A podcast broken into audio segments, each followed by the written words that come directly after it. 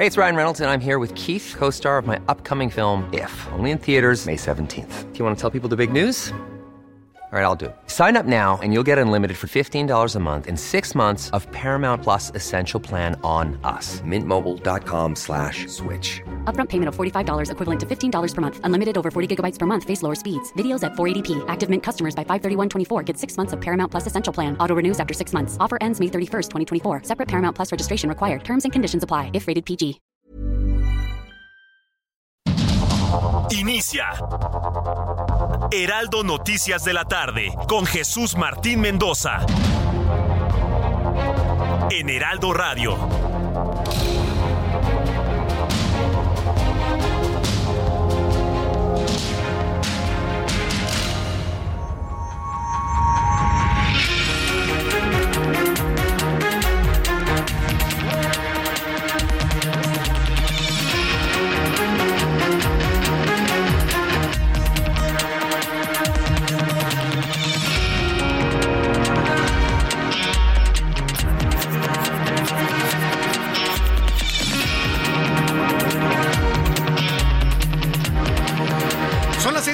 Con un minuto, las 18 horas con un minuto hora del centro de la República Mexicana. Bienvenidos, muy buenas tardes. Iniciamos el Heraldo Radio a través de las emisoras de radio en toda la República Mexicana, en los Estados Unidos y emisoras de televisión también en los Estados Unidos y en nuestra plataforma de TikTok del Heraldo de México, como todos los miércoles.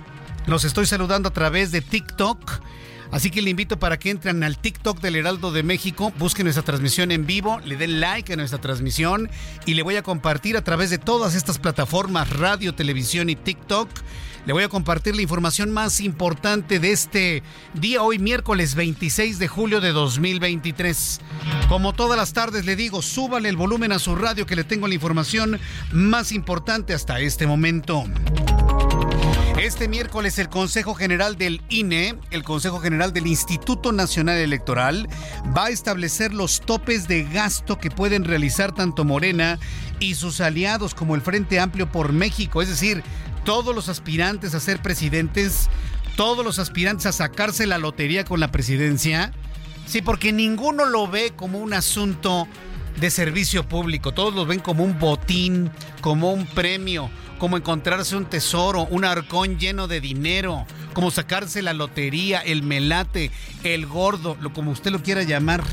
¿Sí? Bueno, pues para todos esos aspirantes que buscan esto, bueno, pues decirles que los procesos internos en los que se van a elegir a los representantes con miras al proceso electoral 2024 tendrán límite de gasto, ni más ni menos tendrán límite de gasto, lo ha establecido el Instituto Nacional Electoral. Le tendré la información en los próximos minutos aquí en el Heraldo. Mientras tanto, el presidente nacional de Morena, Mario Delgado, informó que de los aspirantes presidenciales de su partido, Claudia Sheinbaum ha sido la que más dinero ha gastado en su gira por el país. Al registrar entre el 19 de junio y el 23 de julio un gasto ya acumulado de un millón 823.690 pesos en logística, viáticos, hospedaje y transporte. Hay que recordar que en el corte informativo anterior, Mario Delgado reveló que quien más había gastado era Ricardo Monreal y el que menos había gastado era Marcelo Ebrard.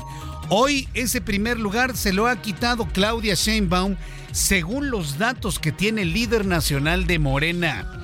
Le voy a tener todos los detalles, posibles reacciones de Claudia Sheinbaum. Estamos pendientes de reacciones de Claudia Sheinbaum ante este señalamiento de Mario Delgado. No le va a gustar absolutamente nada. Y en el momento en que ocurra alguna reacción sobre este tema se lo tendré aquí en el Heraldo Radio. El Tribunal Internacional de los Derechos de la Naturaleza emitió este miércoles una sentencia que condena al Estado mexicano y al gobierno del presidente Andrés Manuel López Obrador a suspender de inmediato la construcción del tren Maya. Es un tribunal internacional que ha determinado que el trenecito del presidente ha estado afectando de manera irreversible la biodiversidad de una de las zonas más ricas, con mayor biodiversidad mejor protegidas que se tenían en el mundo, que es toda esta selva de la península de Yucatán. Bueno, pues el Tribunal Internacional, escuche usted esto, súbale el volumen a su radio. El Tribunal Internacional de Derechos de la Naturaleza ha emitido una ordenanza para que López Obrador detenga de inmediato la construcción del tren Maya en la península de Yucatán, por lo que este Tribunal Internacional ya considera y califica como, escuche usted, crímenes de cocidio y etnocidio provocados por la obra. ¿Qué va a decir mañana López Obrador? Fifís, conservadores, Tribunal Internacional ligado al conservadurismo, están en contra de nosotros. Ya parece que lo estoy escuchando el día de mañana. Pues un tribunal internacional acusa al gobierno mexicano de cocidio y etnocidio en la península de Yucatán y le ordena de manera inmediata detener la construcción del tren Maya. La Policía Federal de Alemania pidió la colaboración ciudadana para encontrar a una joven mexicana identificada como María Fernández, María Fernanda Sánchez Castañeda de 24 años, originaria del estado de Querétaro cuyo paradero se desconoce. Le adelanté esta noticia ayer. Una mujer de 24 años desaparecida en Alemania y hasta el momento no tienen ninguna idea de dónde se pueda encontrar ella. Buscaremos a periodistas en Alemania para tener una idea de lo que está ocurriendo en aquella parte del mundo y le tendré la información más adelante aquí en El Heraldo. Le informo que el director de Petróleos Mexicanos, Octavio Romero Oropesa, justificó el megoderrame de hidrocarburos revelado por las organizaciones ambientales en el campo Ekbalam de la sonda de Campeche, ya que según él se trata de emanaciones naturales conocidas como chapopoteras, las cuales datan desde hace muchos años. Ahora resulta que todos somos una bola de ignorantes, que no sabemos de que el petróleo brota solito. Eh, ahora resulta que no sabemos usted y yo que el petróleo brota solito. Esto fue lo que ha dicho el agrónomo, no especialista en hidrocarburos, el señor Oropesa, el director de Petróleos Mexicanos. Yo nomás le quiero recordar, señor Oropesa, uno, no piense que todos somos una especie de retrasados mentales, ¿eh? Señor director de Pemex, no lo somos.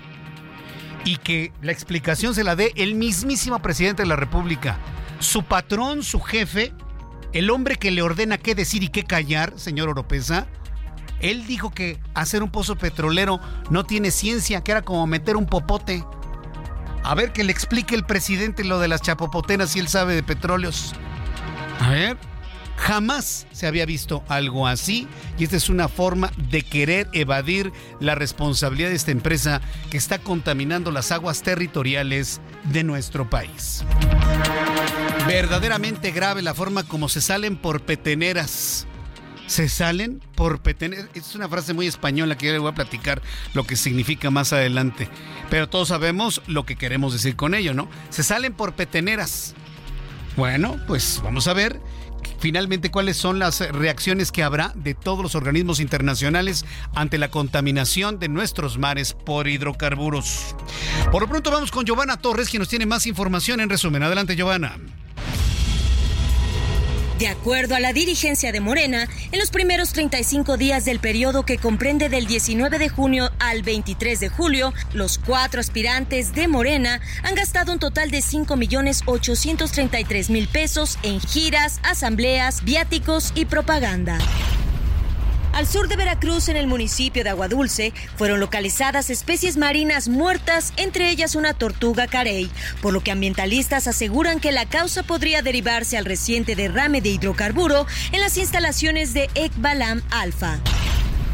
El DIF del Estado de México determinó que es viable que el niño del kinder de Cuautitlán Izcalli, cuyos padres están en prisión preventiva por golpear a su maestra, sea reintegrado al núcleo familiar con sus abuelos paternos. En la colonia Providencia de Guadalajara, Jalisco, una mujer fue víctima de un asalto luego de retirar cerca de 160 mil pesos de una sucursal bancaria. Los delincuentes huyeron a bordo de una motocicleta, pero la mujer decidió perseguirlos y golpearlos con su automóvil. Sin embargo, los asaltantes huyeron caminando. La Secretaría de Marina aseguró este miércoles en el puerto de Manzanillo, Colima, alrededor de 5.400 kilos de metanfetamina que se encontraba dentro de botellas de mezcal artesanal. La CONAD está envuelta en una nueva controversia después de la divulgación de una carta en la que los atletas mexicanos se comprometen a abstenerse de realizar comentarios negativos sobre el organismo o su directora Ana Gabriela Guevara. En caso de hacerlo, podrían perder sus becas. Muchas gracias por la información, Giovanna Torres. Por cierto, yo le quiero pedir a todos ustedes que estemos muy atentos y enviarle un caluroso saludo y un abrazo a Giovanna y a Toño en este momento. Giovanna hoy no está con nosotros, está acompañando a Toño, lo, tuvo ahí un ligero accidente vehicular. Yo espero, Toño, que te encuentres muy bien.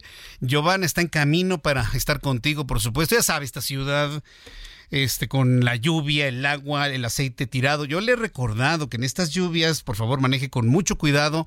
Anden lo que ande, bicicleta, auto, patineta, scooter, motocicleta, porque está muy resbaloso el pavimento. Así que le quiero enviar un caluroso abrazo a Toño, deseo que se encuentre muy bien, además anda raspado después de caerse de la moto y en este momento ya va Giovanna para allá, Toño, para darte un abrazo y revisar que todo se encuentre bien. Nos unimos todos para que te encuentres bien, como siempre, estimado Toño. Bien, pues vamos a revisar la información de este 26 de julio del año 2023. Saludamos a quienes cumplen años, festejan su santo, por cierto. Y quiero también eh, invitar a todo el público que además de la radio nos ven a través de TikTok.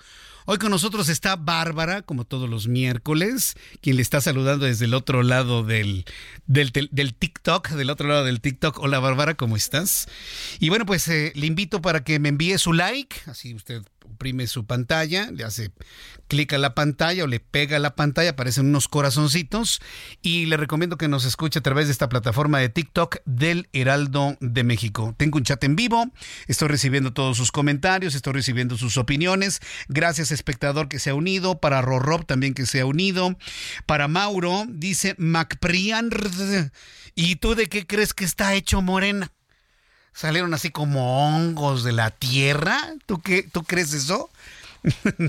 salieron como hongos. ¿De dónde crees que salieron todos los integrantes de tu partido político?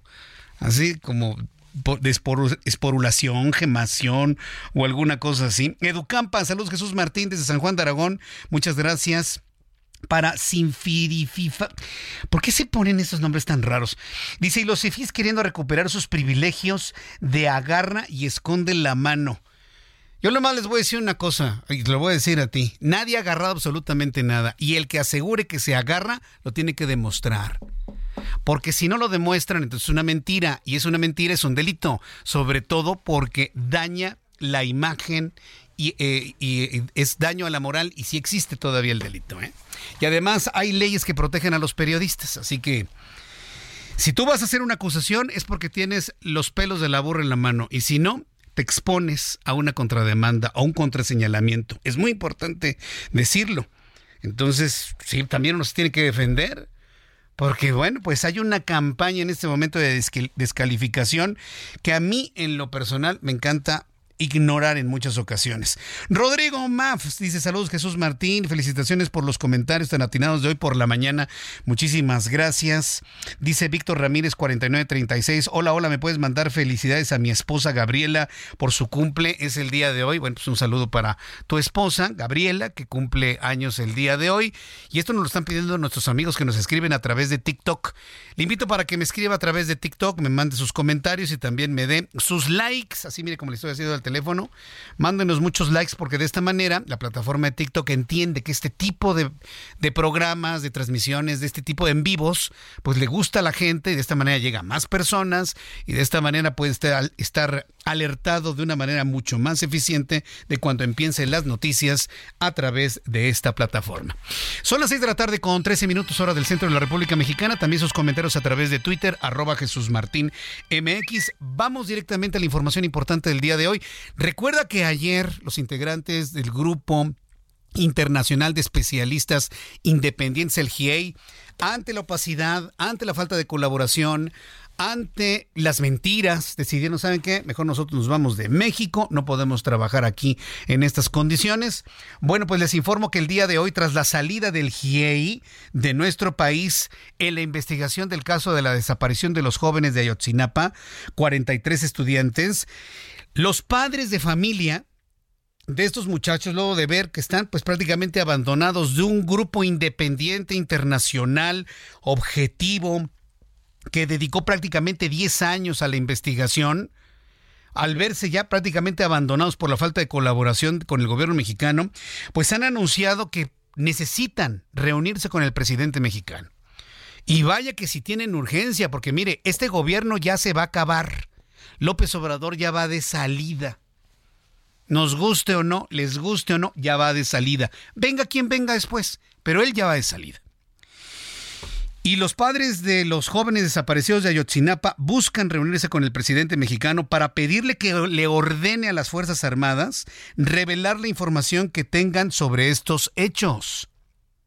¿Usted cree que el presidente le va a hacer caso a los padres de familia de los 43 desaparecidos de Ayotzinapa? A ver, dígamelo con franqueza. Y le invito para que me lo escriba a través de nuestra plataforma de TikTok del Heraldo de México. Me pone usted su opinión en lo que escuchamos a mi compañera Diana Martínez, reportera del Heraldo Media Group. Adelante, Diana. Muy buenas tardes. Así es, Jesús Martín, te saludo con gusto. Los padres de los 43 normalistas desaparecidos de Ayotzinapa buscan reunirse con el presidente Andrés Manuel López Obrador para saber si aún hay voluntad para esclarecer el caso de sus hijos y si el ejército mexicano entregará información fundamental en la investigación el abogado Vidulfo Rosales señaló que antes de la conferencia de prensa que ofrecieron este miércoles, los padres se reunieron con Alejandro Encina, subsecretario de Derechos Humanos, Población y Migración, y el encuentro fue ríspido debido a la diferencia de opiniones sobre el sexto y último informe del grupo interdisciplinario de expertos independientes. Escuchemos a Vidulfo Rosales.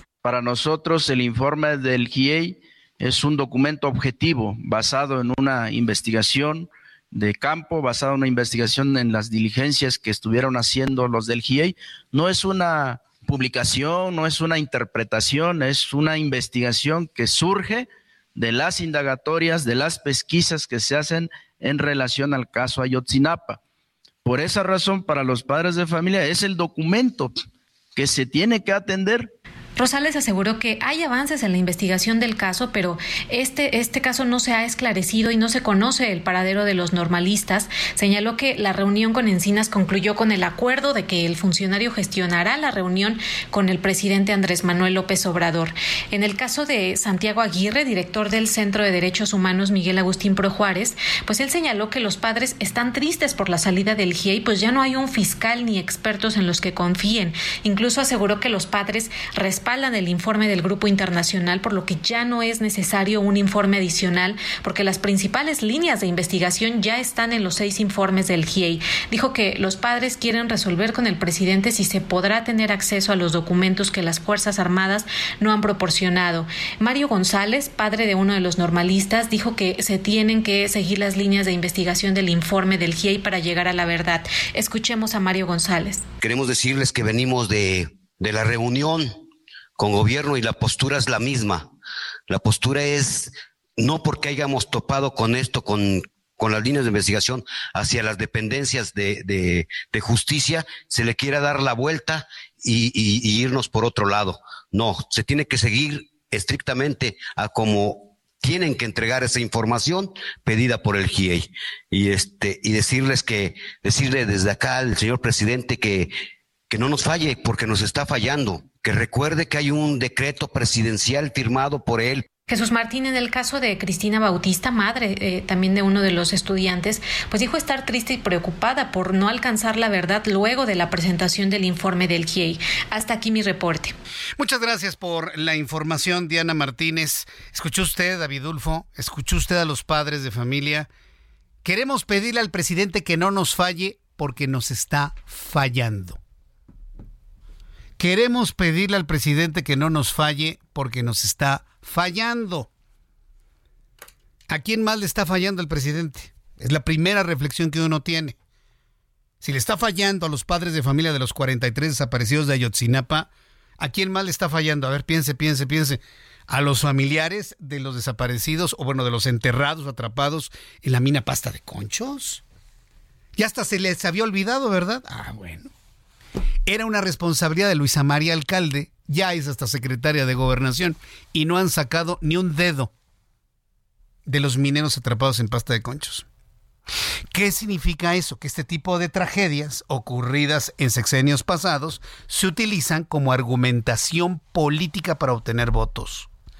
Y eso, créame, tenemos que dejarlo en el pasado. Yo ya no voy a decir si tiene la culpa, que qué terrible. Estamos en el punto en el que tenemos que dejar ese tipo de cosas en el pasado. Preparar el camino, como lo platicamos hoy en la mañana, de la reconstrucción de todo lo que se ha destruido en estos cinco años. De eso se trata. Entonces, yo le invito para que lo veamos desde ese punto de vista, por favor. Son las 6 de la tarde con 20 minutos hora del centro de la República Mexicana. Estamos en la plataforma de TikTok del Heraldo de México. Yo le invito para que entre a TikTok, busque Heraldo de México, busca Heraldo de México y ahí vas a encontrar la transmisión. Tenemos un chat en vivo, me pones tu like, por favor. Y para todas las personas que nos están viendo, pues agradecerles infinitamente sus comentarios. Para Carlos Rivera, muchísimas gracias. Ceviche de camarón, me dice que Chayote no va a haber. Ni siquiera sabes lo que es un chayote. Ay, algo se me cayó. Este, ni siquiera sabes lo que es chayote. Yo cuando los leo, me da, no sé cómo, como, no sé, iba a decir lástima, pero es, es como un dolorcito en el corazón. ¿Nunca les ha pasado que cuando eh, ven ustedes algo que les da pena ajena, sienten como un dolorcito por esa persona?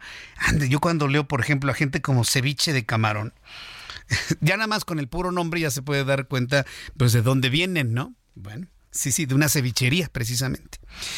Entonces, me, da así como, como dolorcito, como lástima, porque estos chavos, pues, ¿qué, futuro pueden tener, no? Me acusan a los periodistas libres de que recibimos chayotes y a ellos quién les paga. Ah, porque él no lo hace gratis, estoy totalmente de acuerdo, ¿no? Dice Cruz Mo, dice a mí no. MK da, todavía le creen a AMLO esos padres. Yo también me quedé con esa impresión. Usted que me está viendo a través de TikTok y me está mandando sus likes y me está enviando sus comentarios, yo también me quedé con esa impresión.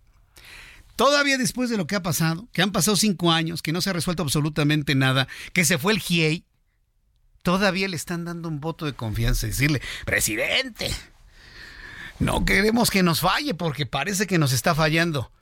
En otra parte del mundo, mire ya, simplemente se hubiese acabado todo tipo de posibilidad de negociación con quien prometió finalmente y no cumplió. Quiero informarle en otra noticia que dos policías de Coahuila perdieron la vida en 24 horas como resultado de dos enfrentamientos que fuerzas de seguridad estatales sostuvieron con civiles armados, quienes se cree pertenecen al crimen organizado. Alejandro Montenegro, que es nuestro corresponsal en Coahuila, nos informa. Adelante, Alejandro.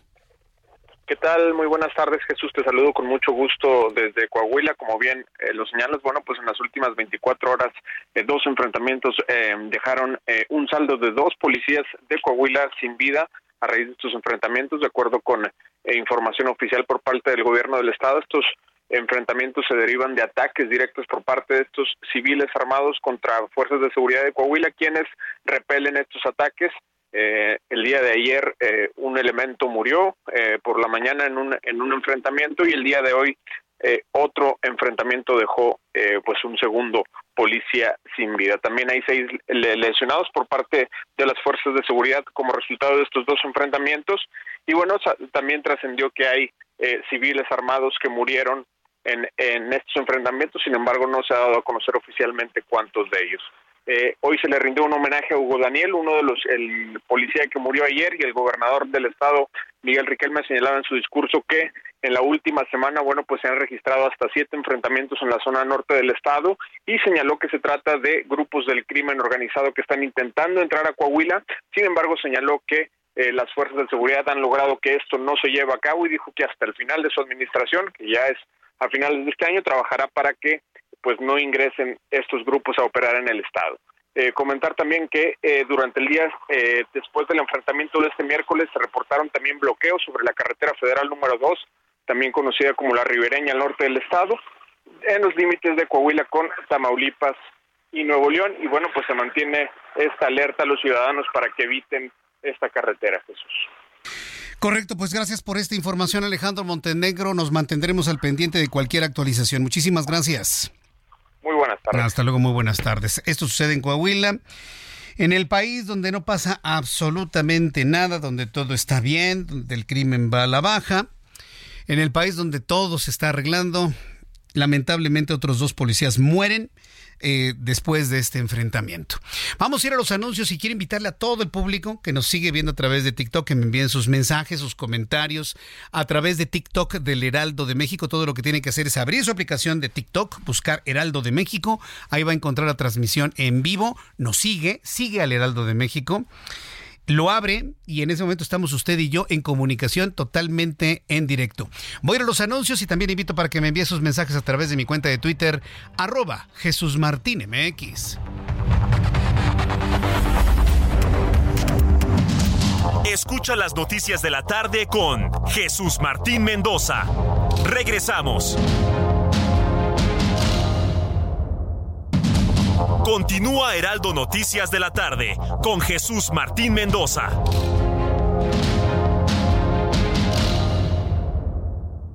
CAT promedio de 31.6% sin IVA, vigencia del 1 al 31 de julio. El crecimiento para tu negocio lo tiene RAM Pro Master Rapid. Estrénala hoy desde 299,900 pesos y tasa desde 9.75%. RAM Pro Master Rapid, más espacio para tu negocio con 3.3 metros cúbicos de almacenamiento. Rama todo con todo.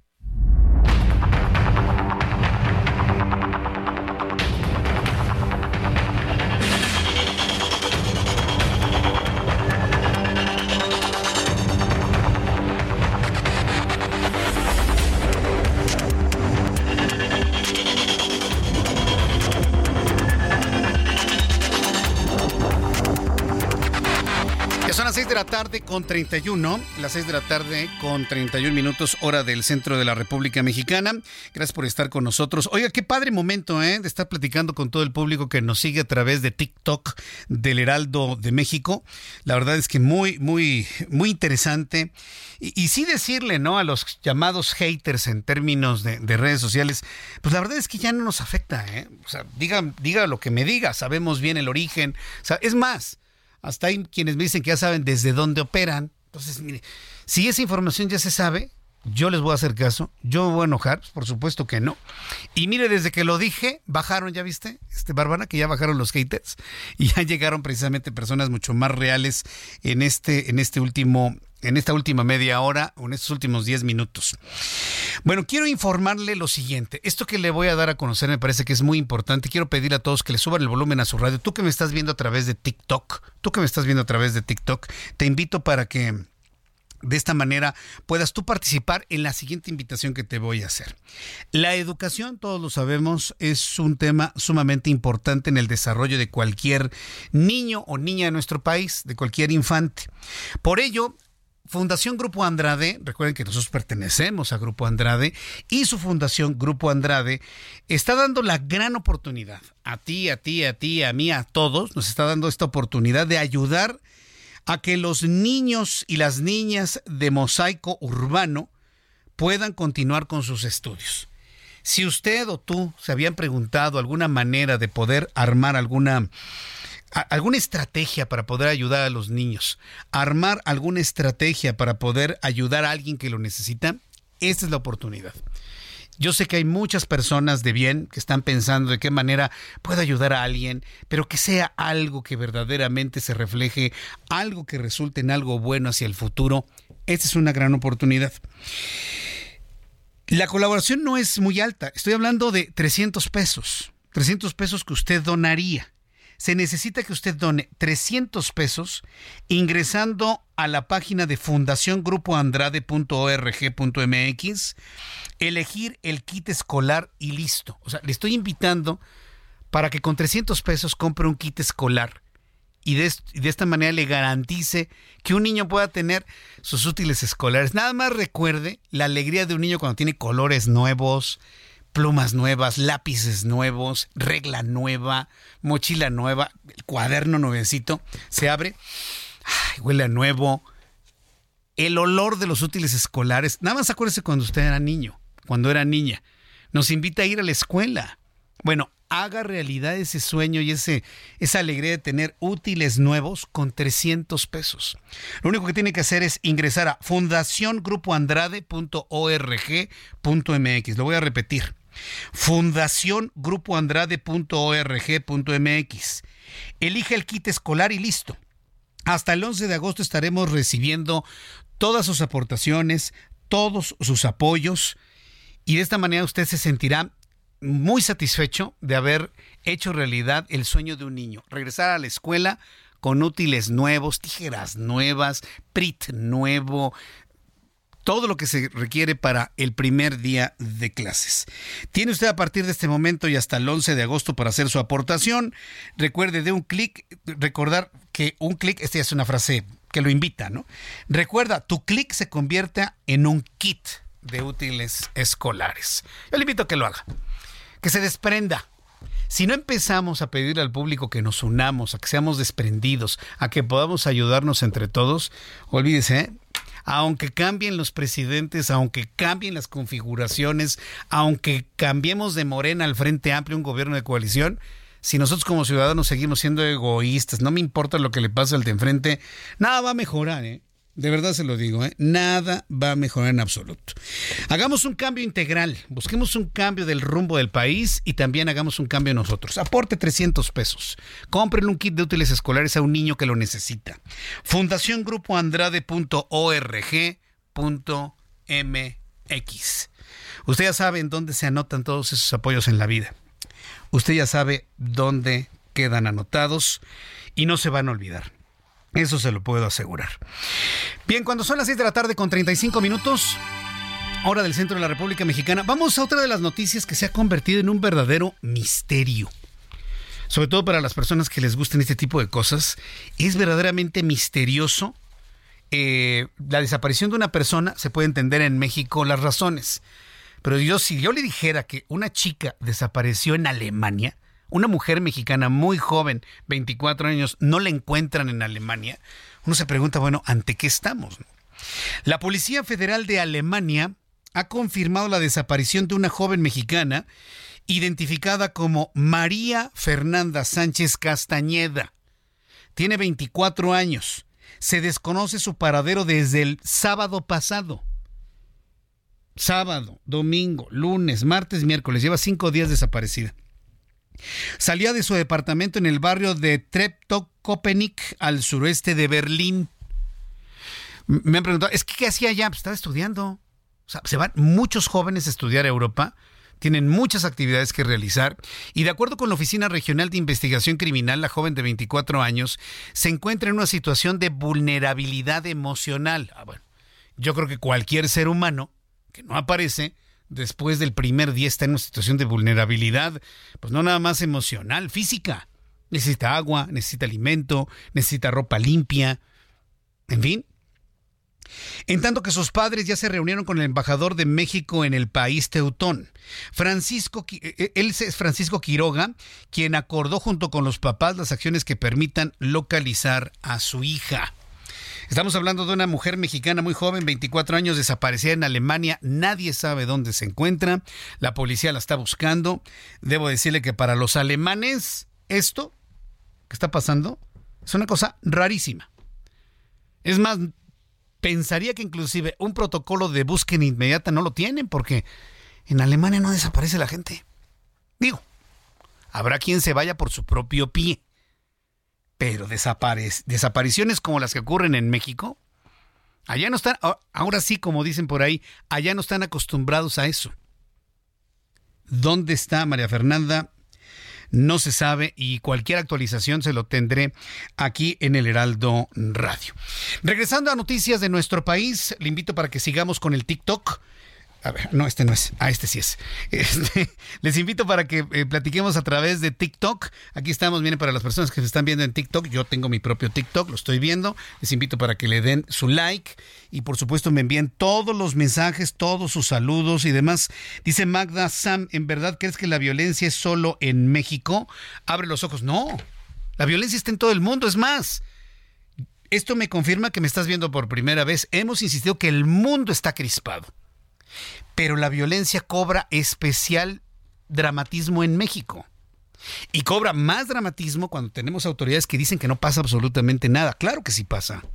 A mí me indigna más que venga alguien a decirme que no pasa nada cuando sí pasa. Eso me indigna más que pensar que pues en México, en Alemania pueden ocurrir este tipo de cosas o en cualquier otra parte del mundo. De ahí la importancia de tomar decisiones importantes, trascendentales para lo que resta de la presente administración. Tenemos mucho tiempo para reflexionar tú que me estás viendo a través de TikTok.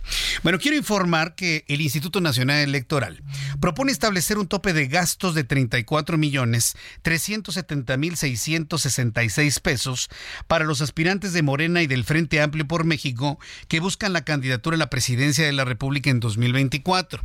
Finalmente el INE ha tomado la decisión de poner reglas y establecer topes para que luego no nos salgan los candidatos, sí, candidatos, nada que aspirantes de, son candidatos, aspirantes a ser candidatos a la presidencia de la República, no nos salgan con que espectaculares y publicaciones los hacen sus cuates, sus amigos o sus adherentes.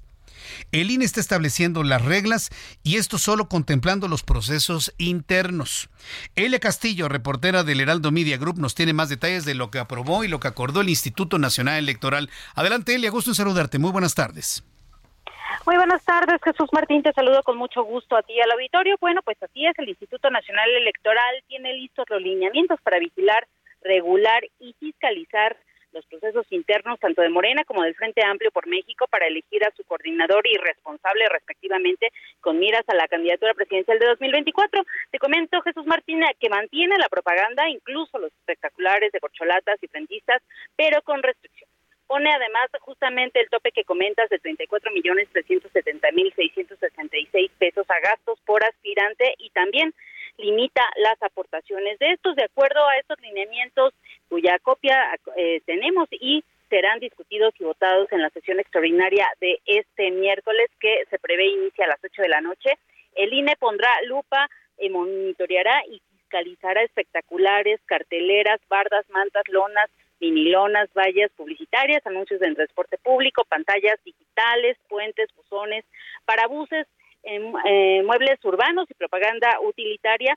Incluye diarios, revistas y otros medios impresos, salas de cine, internet y redes sociales, así como viáticos y logística, así como los gastos en la jornada de consulta. Todo esto será sometido a fiscalización y a vigilancia. El INE eh, revisará y este, pues realizará visitas a los eventos que realicen los aspirantes tanto de Morena como del Frente Amplio por México para asegurarse de que no sea con fines electorales, que no hagan llamados al voto, que no hagan propuestas de eh, gobierno. Esto va esto es parte de esos lineamientos que se van a aprobar o se van a discutir aprobar en las próximas horas. Justamente establece el tope de gasto para cada aspirante de estos 34 millones y en el caso de las aportaciones que realizan los aspirantes, como es el caso de Adán Augusto López, quien financia su campaña eh, con recursos propios, bueno, pues se puso un tope de dos millones ciento cuarenta y ocho mil ciento sesenta y seis pesos, los que Adán Augusto podrá utilizar como donación para realizar su campaña. Luego de esto no va a poder eh, pues ocupar más dinero eh, simple, solamente eh, aportaciones por parte de la militancia. Estos lineamientos, eh, Jesús Martín, no sustituyen a los aprobados el jueves pasado por el Consejo General, por lo que seguirán siendo aplicables. Recordemos que el jueves pasado el INE pues también emitió algunos lineamientos justamente para regular estas campañas que iban también en ese mismo sentido. Te comento que este, eh, pues el último minuto de este miércoles vence justamente el plazo que dio el Tribunal Electoral del Poder Judicial de la Federación para emitir para que el INE emita justamente esos lineamientos y bueno, pues ya está ah, preparándose esta sesión que iniciará a las 8 de la noche. Te comento que también queda estrictamente prohibido el uso de las prerrogativas de los partidos para acceder a tiempos oficiales de radio y televisión para difundir estos procesos, tanto el de Morena como el del Frente Amplio por México, así Además, toda la propaganda, así como sus expresiones, no deberán contener propuestas ni llamados al voto. De no sujetarse a estas reglas, los espectaculares y, demás propaganda podrán ser retiradas por la autoridad electoral en máximo cinco días. Sus eventos deberán realizarse preferentemente en oficinas y sedes de los partidos políticos. Este documento, estos lineamientos, Jesús Martín, que contemplan 62 artículos y cinco transitorios, permiten a los funcionarios públicos asistir y realizar eventos en días hábiles, pero no hacen, pero pues bajo la condición de no hacer expresiones a favor ni en contra de ningún aspirante y por supuesto no hacer uso de recursos públicos. Con ello se da luz verde a que el presidente de la Cámara de Diputados, Santiago Krill, y la senadora Xochitl Gálvez continúen en sus cargos de diputado federal y de senadora respectivamente. Esto eh, fue parte de lo que fue la dirigencia nacional de Morena, encabezada por Mario Delgado, quien señaló que es incongruente el instituto al eh, pues no no obligar justamente a, Santiago Krill y a Xochitl Galvez a dejar sus cargos para poder eh, pues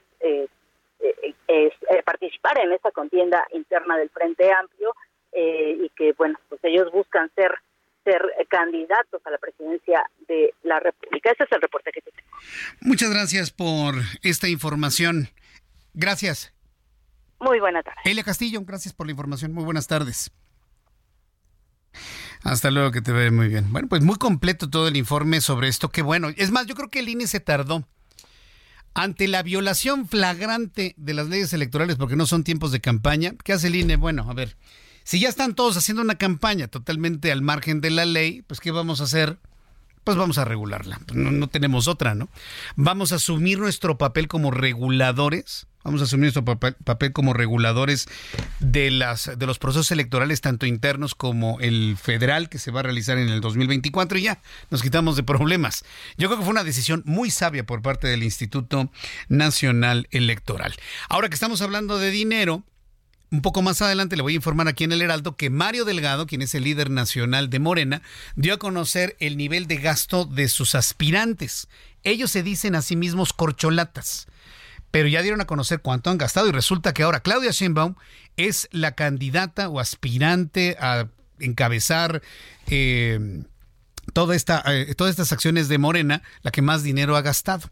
Hasta el momento no tenemos una reacción clara a este informe que ha dado a conocer la dirigencia nacional de Morena, pero en el momento que tengamos una reacción se la voy a comentar aquí en el Heraldo Radio. Cuando son las 6 de la tarde con 46 minutos hora del centro de la República Mexicana, vamos a otro tema.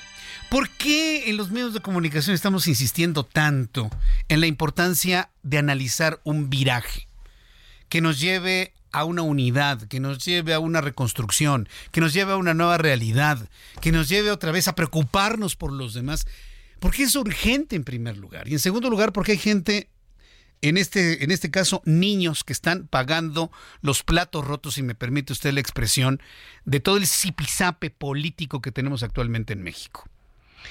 Alberto Esquer es secretario de Desarrollo y Asistencia Social del gobierno de Jalisco. Y lo he invitado a él para que nos hable del programa integral para atender a niños con cáncer en Jalisco, que ahora serán atendidos todos por ley y se inauguran instalaciones modernas y equipadas para su atención. Estimado Alberto, me da mucho gusto saludarlo. Bienvenido. ¿Cómo se encuentra? Muy buenas tardes. ¿Qué, tal, Jesús? Muy buenas tardes. El gusto es para mí. Muchas gracias por compartir y dar a conocer a los medios información de buenas noticias. Sí, efectivamente, de una noticia esperanzadora, ahora que estamos hablando de la necesidad de hacer un análisis profundo para mejorar las cosas a partir de 2024. Viene esto que nos entusiasma y además se está escuchando en el 100.3 de FM en Guadalajara, Jalisco y en toda la zona metropolitana. A ver, ¿de qué se trata este programa integral? Alejandro, Alberto. Recordemos, recordemos, Jesús, que desgraciadamente hace algunos años el gobierno de la República tomó la decisión de desaparecer el seguro popular. El seguro popular era el medio por el cual la gente que no tiene derecho a al IMSS, al ISTE o a ir a un hospital privado podía ser atendido en los hospitales las enfermedades principalmente catastróficas y el cáncer infantil en nuestro país está catalogado por el Sistema Nacional de Salud como una enfermedad catastrófica. Y así, sin sin ninguna justificación, el gobierno de la República desaparece el seguro popular y deja en el abandono total a los niños y a las niñas con cáncer de todo México. Y entonces en ese momento comenzaron a haber manifestaciones aquí en nuestro estado, en Jalisco, de las mamás, de los papás desesperados, de las de las organizaciones de la sociedad civil desesperados porque los niños y las niñas no tenían ni siquiera medicamentos, no tenían quimioterapias para enfrentar esta enfermedad. Y fue así que el gobernador Alfaro decidió eh, tomar las cartas eh, de frente con los ciudadanos, con los niños y diseñar nuestra propia política pública. Dijo que no al entrar al modelo de INSABI, que hoy el INSABI ya está también desaparecido, una terrible política pública de salud que ha llevado el gobierno de la República y diseñamos nuestra propia política de, atención integral a niños y niñas con cáncer. En Jalisco tenemos cerca de 400 niños y niñas que no tienen derecho a biencia, que no tienen acceso al IMSS, que no tienen acceso al ISTE y que los atendemos en los hospitales públicos del Estado, principalmente en los hospitales civiles. Y ahí nos dimos cuenta, hicimos un censo de todos los niños que teníamos, el gobernador destina una cantidad de cerca de 400 millones de pesos para que todos los niños sean atendidos sin un costo, pero no solamente en su tratamiento médico, porque nos dimos cuenta que los niños y niñas que no tienen derecho a bienes son las familias con mayor necesidad y entonces implementamos una política pública integral donde los niños ya no solo se les atiende con su medicamento y su tratamiento, sino que llegan a su casa después de recibir una quimioterapia y tienen ya alimento, una dieta balanceada por alimento que les da el gobierno del estado. Y no solo eso, antes llegaban al hospital en camión, se movían en camión de sus municipios, de sus colonias al hospital, hoy los recogemos en un transporte público del estado en su domicilio, los llevamos al, al, al hospital, reciben su quimioterapia, su tratamiento y los regresamos a su hogar. Pero nos estábamos dando cuenta, Jesús, de algo muy triste. El mayor número de niños y niñas que estaban falleciendo por cáncer infantil atendían a que el papá y la mamá perdían el trabajo o dejaban de llevar a los niños al tratamiento porque ya no tenían suficiencia económica. Y entonces decidimos apoyar a las familias con el pago de su renta mensual de su hogar, con sus alimentos, con el traslado y generarles también empleo a los papás. Y esto nos ha llevado, Jesús, a tener el éxito de que nueve de cada diez niños ahora en Jalisco están siendo sanados de cáncer infantil. Y ahora en Jalisco no solo estamos atendiendo a niños de Jalisco, sino están llegando niños de Zacatecas, de Colima, de Yucatán, de diferentes lugares, porque están teniendo una atención integral aquí en Jalisco. Y lo más importante, lo hicimos ley. Gracias a los pues grupos parlamentarios de todas las fracciones, de Movimiento Ciudadano, del PRI, del PAN, eh, logramos hacerlo ley para que esto se quede como un derecho universal para la atención de niños y niñas con cáncer, a pesar de que no exista una política de salud nacional, a pesar de que desaparezca en el Seguro Popular, Jalisco tomó la decisión de entrarle a sanar a los niños con cáncer. Me, sorprende esto último, de que ya han empezado a detectar la llegada de niños de otras entidades y no dudaría que en el, en el corto plazo, inclusive hasta de la Ciudad de México, para poder tener este tipo de, de, apoyos. Buscan de alguna manera establecer esto como un ejemplo para otros gobiernos y que de esta manera se pueda mitigar pues algunos huecos que en materia de medicamentos y atenciones existen hacia los niños con cáncer. sin duda, sin duda, Jesús, porque Jalisco colinda con estados como Zacatecas, Colima, Michoacán, Nayarit y esos de esas familias que colindan con estados vecinos, con nuestro estado Jalisco, con la capital Guadalajara, están viniendo a ser atendidos aquí, a la zona metropolitana de Guadalajara. A mí que me toca coordinar este programa, casi un 70% versus un 30% vienen de otros estados y la instrucción del gobernador fue que los atendiéramos, porque al final son mexicanos, al final son familias que necesitan y estamos dándoles el medicamento y la atención a, a los niños que ven aquí. Y como es ley en Jalisco, es una obligación, pues estamos dando esa atención. Por eso hacemos un llamado desde Jalisco a los diferentes estados a decirles que a pesar de la catastrófica política de salud que está llevando el gobierno de la República, los estados podemos abordar estos temas y darle resultados, porque al final es dinero público mediante el cual estamos gastando en medicamentos y en tratamiento y utilizar el dinero público para estos casos creo que es lo mejor que puede pasar. Alberto Esquer, secretario de Desarrollo y Asistencia Social del Gobierno de Jalisco, muchas gracias por, por presentarnos esto, por compartirnos este esfuerzo que entiendo no tiene otra intención más que ayudar a los papás, ayudar a los niños, a salvar vidas. A mí me queda completamente claro ese objetivo fundamental y bueno, pues seguiremos en comunicación en una oportunidad futura. Muchas gracias, Alberto un gusto platicar estas buenas noticias y saber que en Jalisco estamos salvando vidas con una política pública. Un fuerte abrazo, Alberto, gracias. Muy buenas tardes. Muy buenas tardes. Bueno, pues ahí está un ejemplo de que, bueno, voluntad política, interés por los demás, más allá del interés partidista, más allá del interés que tiene que ver con el proceso electoral. A mí me parece que este tipo de cosas debemos conocerlas. Sobre todo en el aspecto de que se puede hacer.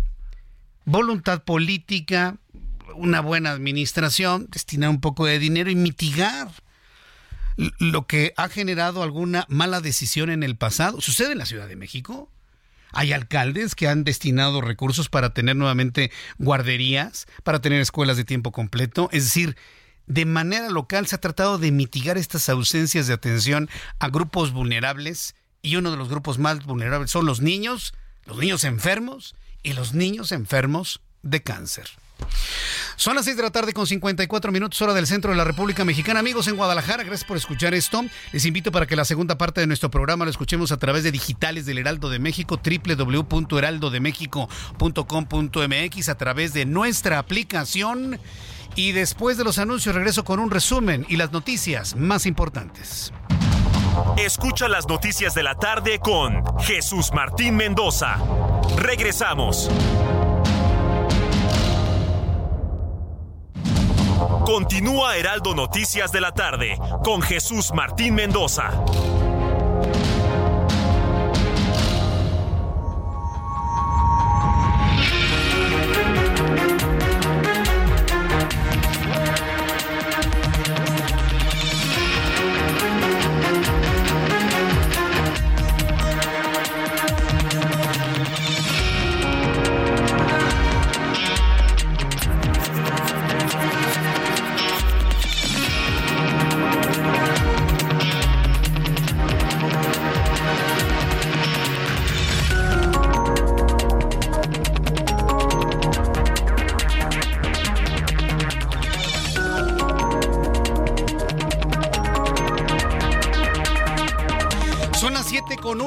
Las 19 horas con un minuto hora del centro de la República Mexicana. Muy buenas tardes para quien nos escucha por primera vez. Esto es Heraldo Radio y le saluda Jesús Martín Mendoza con todas las noticias importantes a esta hora de la tarde. Y como siempre le digo, súbale el volumen a su radio que le tengo la información más importante hasta este momento. Le informo que los 12 detenidos por el atentado contra el secretario de Seguridad Ciudadana de la capital, Omar García Harfuch, ocurrido en junio de 2020, hace ya más de tres años. ¿Se acuerda de aquel atentado que sufrió Omar García Harfuch en Paseo de la Reforma Lomas, en el corazón de la colonia Lomas de Chapultepec? Aceptaron llevar un procedimiento abreviado con el que se declararán culpables del delito de portación de armas, a cambio de que la Fiscalía General de la República solicite aplicarles una pena mínima por ese delito el de haber atentado contra la vida del secretario de Seguridad Ciudadana de la capital, Omar García Harfuch. Le informo también en este resumen de noticias que la senadora del PAN y aspirante a la Coordinación Nacional del Frente Amplio por México, Xochil Gálvez, personaje de la noticia durante todo este último mes y medio, se desmarcó de las declaraciones de Vicente Fox, quien le pidió quitar los apoyos sociales a los huevones. Estoy leyendo literal lo que dijo Vicente Fox y le regrese su pensión de expresidente en caso de llegar a la presidencia y le solicitó que por favor el expresidente deje de hablar por ella, que no hable por ella. Bueno, pues que le pone un tapón Xochitl Gálvez a Vicente Fox. Presidente Fox a veces es ayuda más y se apoya más, no hablando y no diciendo nada, ¿eh? Se, lo digo porque es parte de la vida misma. El caso es que Xochitl Gálvez le revira a Vicente Fox los dichos que dio a conocer el día de hoy.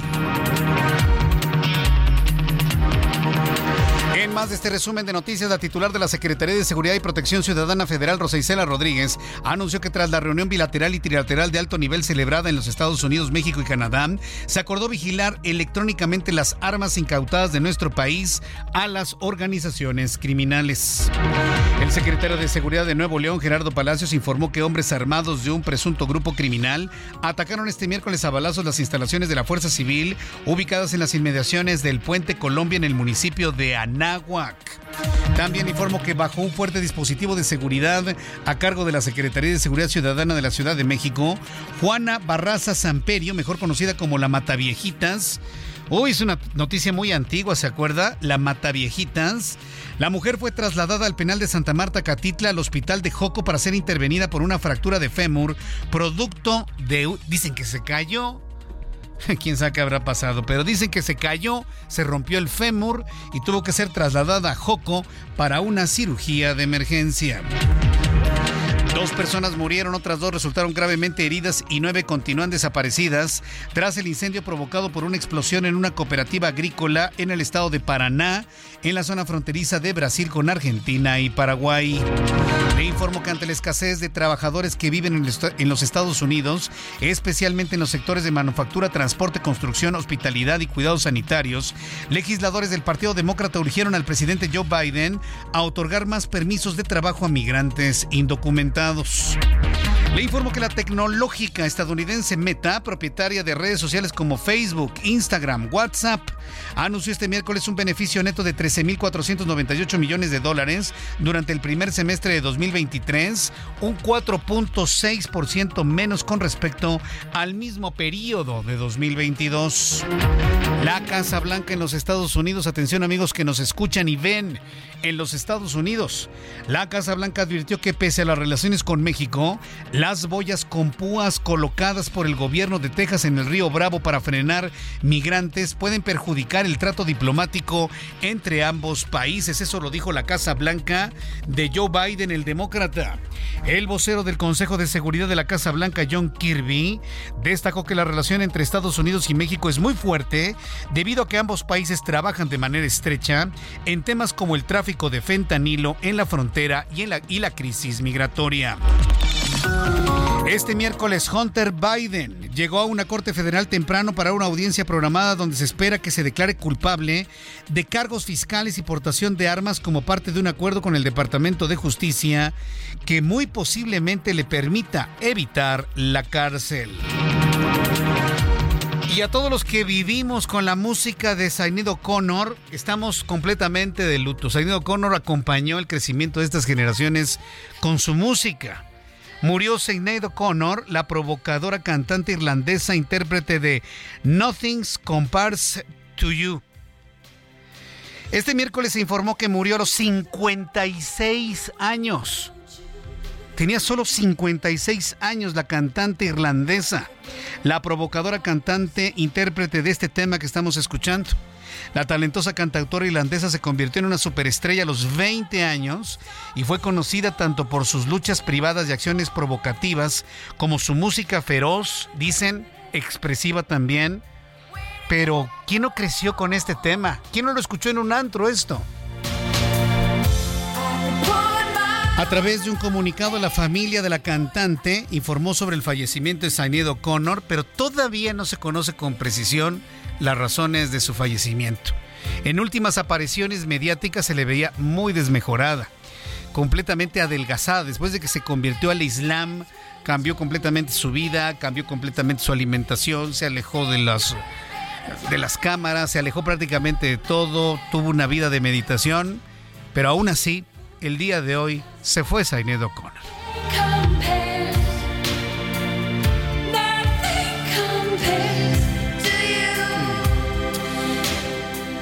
Bueno, pues se fue una, una gran cantante que, como le digo, nos acompañó con sus letras, sus mensajes, su forma muy especial de cantar, su música.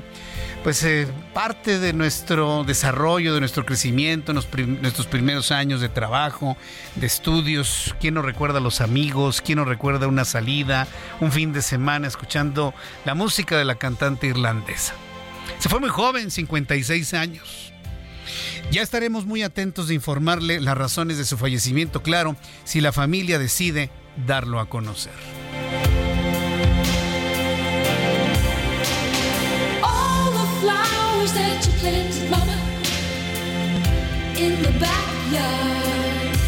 Son las 7 con 8, las 19 horas con 8 minutos hora del centro de la República Mexicana. Vamos con nuestros compañeros reporteros urbanos, periodistas especializados en información de ciudad. Ya en esta noche, nubladito, fresco, llueve, deja de llover, llueve, deja de llover. Muy mojada la Ciudad de México. Tenga cuidado, por favor, con los derrapones a esta hora de la tarde. Mario Miranda, ¿en dónde te ubicamos esta noche ya? Adelante, muy buenas noches.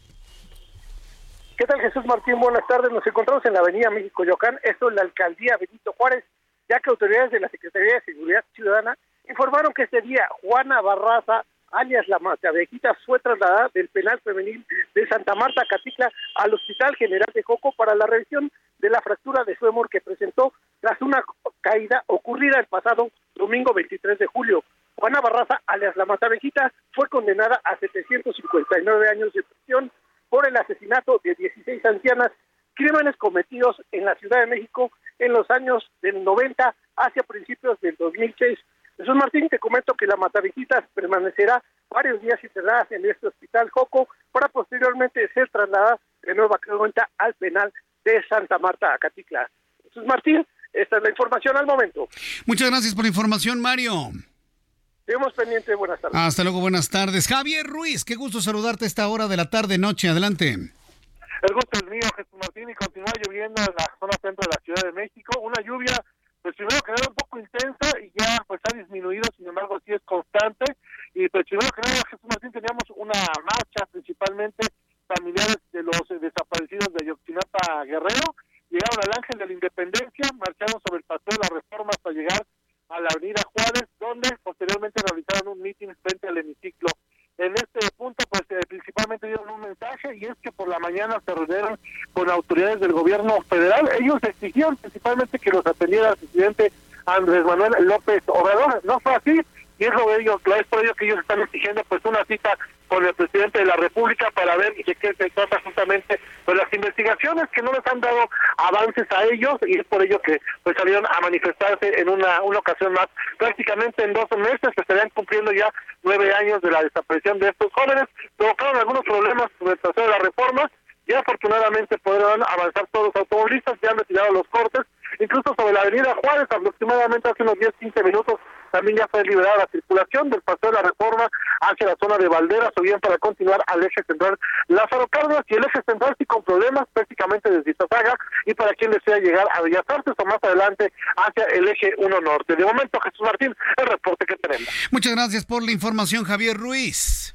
Estamos atentos, hasta luego. Hasta luego, que te vaya muy bien. Hay que cuidarse mientras maneje, por favor. No frene con violencia, tranquilo, hombre. Está lloviendo, trate de llegar con bien a su casa. Imagínense si choca. Choque el laminero, que no pase nada. Se van a bajar en medio de la lluvia, van a esperar al seguro en medio de la lluvia. Con la lluvia se va a tardar el seguro dos horas. Dos horas y media, tres horas, en lo que llegan a un acuerdo. Cuatro horas abajo de la lluvia. Piénselo mejor maneje con mucha calma, con mucha precaución y de esta manera llegará a abrazar a toda su familia o a sus amigos o llegará a hacer lo que le encanta hacer a esta hora de la noche. Gerardo Galicia, gusto en saludarte. Buenas noches. El gusto es nuestro, Jesús Martín. Excelente noche y tenemos información ya en la colonia Santa María de la Ribera sigue una llovizna intermitente en este perímetro y están ya terminando de elaborar elementos del heroico cuerpo de bomberos, protección civil y elementos de la policía capitalina luego de la caída de un enorme árbol. Por fortuna no hay personas lesionadas, pero sí daños materiales. Cayó sobre dos vehículos, allí están las empresas aseguradoras, en breve los estarán retirando del lugar y esto ocurre sobre la calle Jaime eh, Torres Bodet llegando a Manuel Carpio, justo frente al Museo del Instituto de Geología de la UNAM. Por ese motivo tenemos reducción de carriles, únicamente habrá que manejar con precaución en el punto. Y por lo pronto, Jesús Martín, el deporte. Muchas gracias por la información, Gerardo.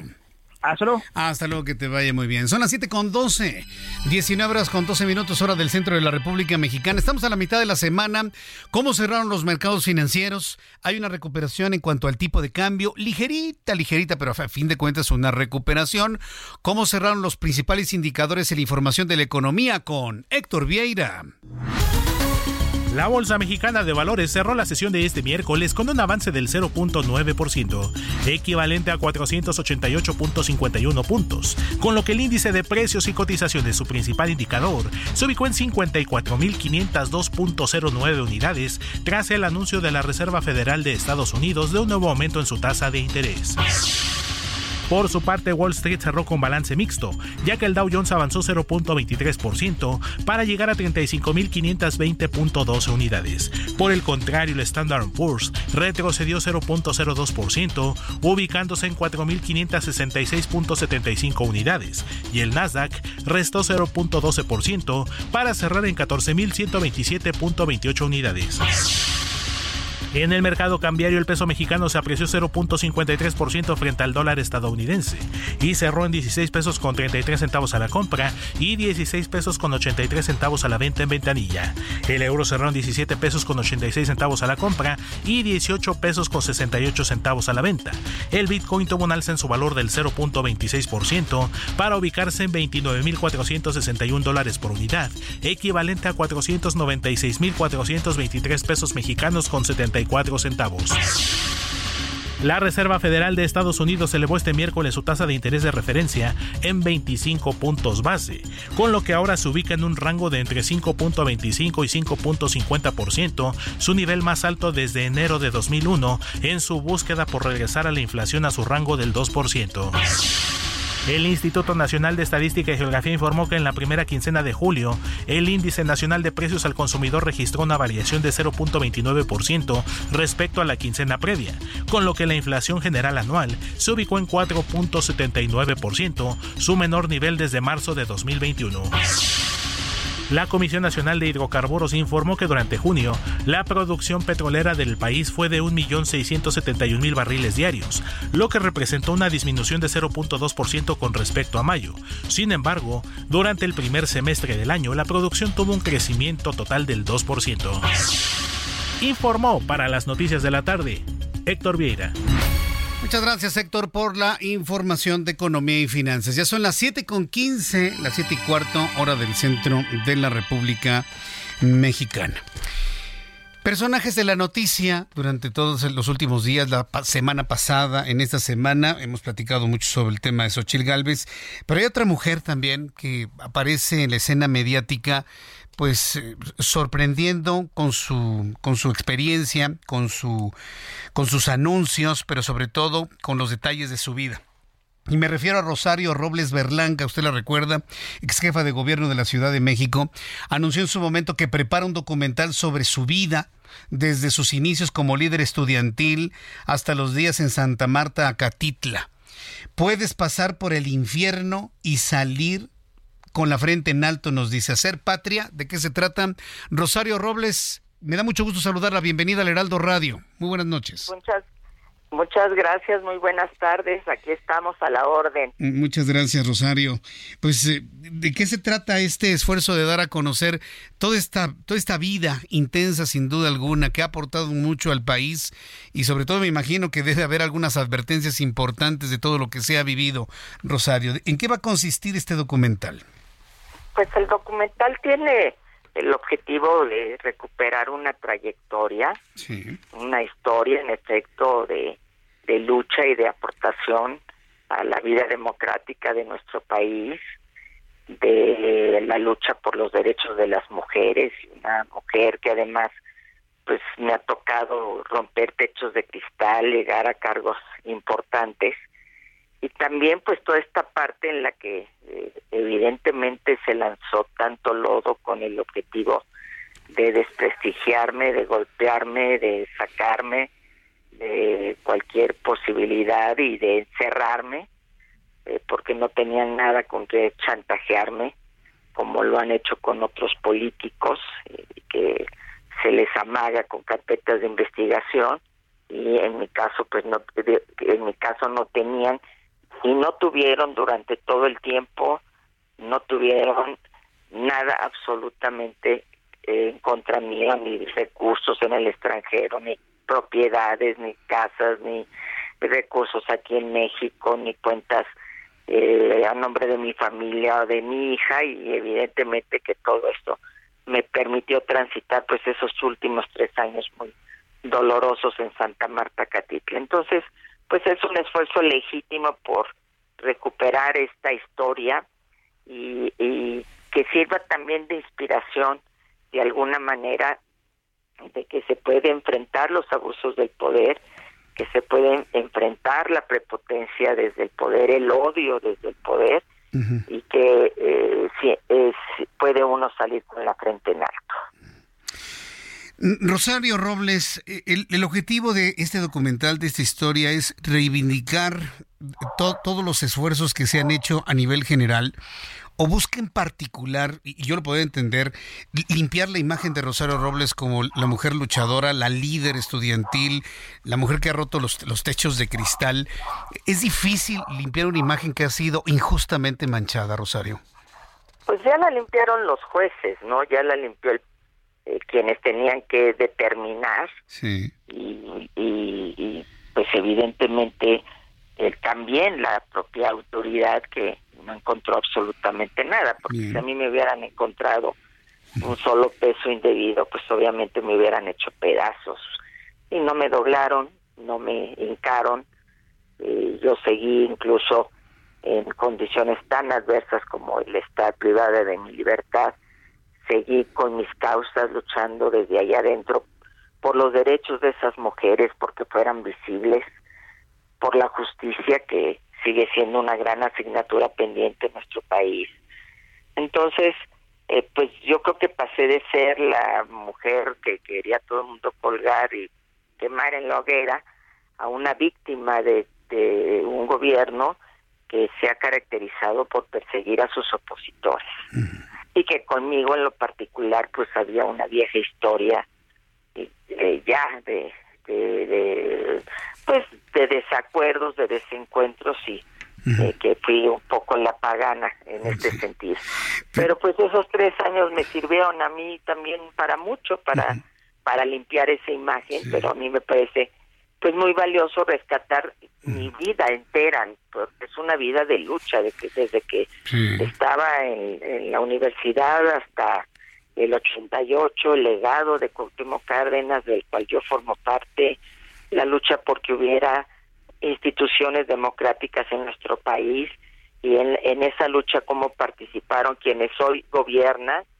y, y, y que me parece pues muy contradictorio que no respeten ese legado y que al contrario quieran traicionar. Sí, a mí, a mí me, deja pensando si solamente fueron razones de carácter profesional o político esos desencuentros lo que derivaron en toda esta cantidad de lodo que ha sido arrojado desde este gobierno a Rosario Robles o hubo razones de carácter personal para tratar de entender el porqué la intensidad de las cosas, estimada Rosario. la hazaña, la hazaña con la que se me trató, ¿no? El presidente decía ayer o antier que era de muy mala entraña que sus opositores estuvieran acusándolo a él de generar algún tipo de violencia o pretender atentar contra alguien. Y yo digo, pues mala entraña es eh, lanzar todo este lodo a sabiendas y conociéndome perfectamente bien porque me conoce muy bien el presidente, sí. las sabiendas de que yo era inocente, ¿no? Pero yo creo que yo era un obstáculo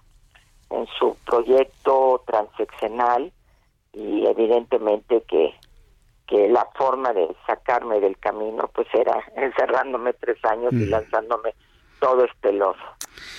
Rosario, ¿duele que se comporte así el otrora amigo? Claro, eh, claro que duele y no solo me duele eh, él, sino me duelen muchos de mis compañeros que fueron parte de esta lucha, que acompañaron a Cuauhtémoc Cárdenas, a Porfirio Muñoz Ledo, que, eh, que fuimos fundadores del Partido de la Revolución Democrática, que aportó 500 vidas, que es, este camino hacia la democracia se pavimentó con sangre, con lucha, eh, con una decisión además eh, de formar un partido político para dar una lucha legal, constitucional, y que cuando esa fuerza política o parte de esa fuerza política llega al poder, pues se comporten totalmente eh, de manera contraria y haciendo las cosas que justamente criticábamos y contra las que luchábamos. Esta manera aplastante de ejercer el poder, de no ser inclusivos, de no ir a un proceso de reconciliación, sino de polarización, de división, ¿no? Ya entre hermanos y hermanas, ya un nivel ya que se ha desatado de odio, que me parece que no es el camino que le convenga al país y que necesitamos pues pasar por una etapa diferente y ojalá el presidente todavía este año que le queda año y pico pues aprovechara para hacer este llamado a una unidad y a una a una reconciliación nacional.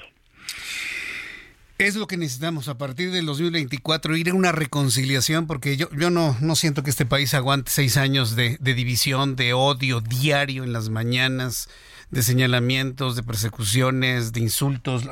Yo no lo, no lo puedo imaginar, estimada Rosario. Eh, a ver, claro que no. ¿No? ¿Cómo, cuándo y dónde el documental? ¿Cuándo lo vemos? Va a estar en mi, a, a partir de enero. Ajá. Eh, en mi bueno pues no no tengo canal de YouTube a través de YouTube bueno, tendré que abrir porque no es una plataforma no se trata de comercializar una historia sino más bien de darla a conocer Correcto. paralelamente se publicará ahí sí por una editorial mi eh, libro este sí es específicamente mi experiencia de estos tres años en Santa Marta Catitla porque si bien hubo esta oscuridad enorme, también hubo mucho aprendizaje. Sí. Eso, eso para mí fue, eh, me parece que, que, es algo valioso de dar a mm, conocer. Sin duda alguna. Y lo vamos a leer con atención el libro, lo vamos a platicar para entonces, estimada Rosario. Y agradezco infinitamente estos minutos de comunicación y charla con el auditorio del Heraldo de México a través de la radio. Muchas gracias, Rosario. Al contrario, un abrazo muy grande. Muchísimas gracias. Gracias, igualmente. Hasta pronto. Es Rosario Robles Berlanga. Mensajes y regreso. Escucha las noticias de la tarde con Jesús Martín Mendoza. Regresamos. Continúa Heraldo Noticias de la tarde con Jesús Martín Mendoza.